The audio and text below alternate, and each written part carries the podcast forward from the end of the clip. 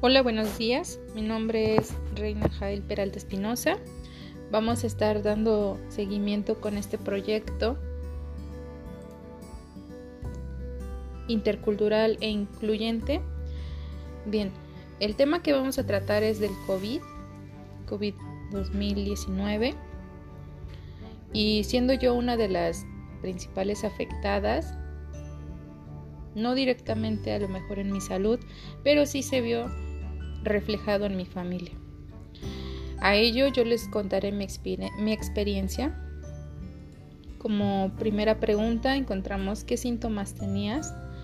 Los síntomas que presentaron mis familiares fue pérdida de, de gusto, diarrea,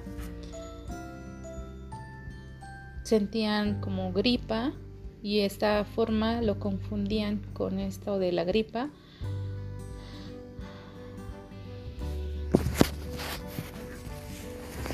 ¿Cómo se sentían las personas con esta enfermedad? Pues mal, completamente mal.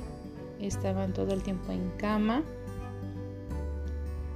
y no se podía hacer pues gran cosa. Ellos pedían baños y se bañaban, pero el calor era se mantenía en sus cuerpos.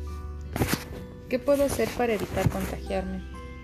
Una de las principales cosas es tomar conciencia de esta enfermedad, porque no nada más es un tema que se puede ir a la ligera, no es una enfermedad que no existe, es existente y ahora se ve porque esta enfermedad mata como si fuesen moscas. No existe aún una cura y se confunden los síntomas con una gripe normal. ¿Has perdido algún ser querido por esta enfermedad? Sí, sí he perdido a mi ser querido, perdí a mi papá. Estaba a punto de perder también a mi mamá, pero se hicieron las, los cuidados permitentes en el sentido de hacerle una tomografía. También mi hermano estuvo contagiado pero se les dio el tratamiento y ahorita se encuentran estables.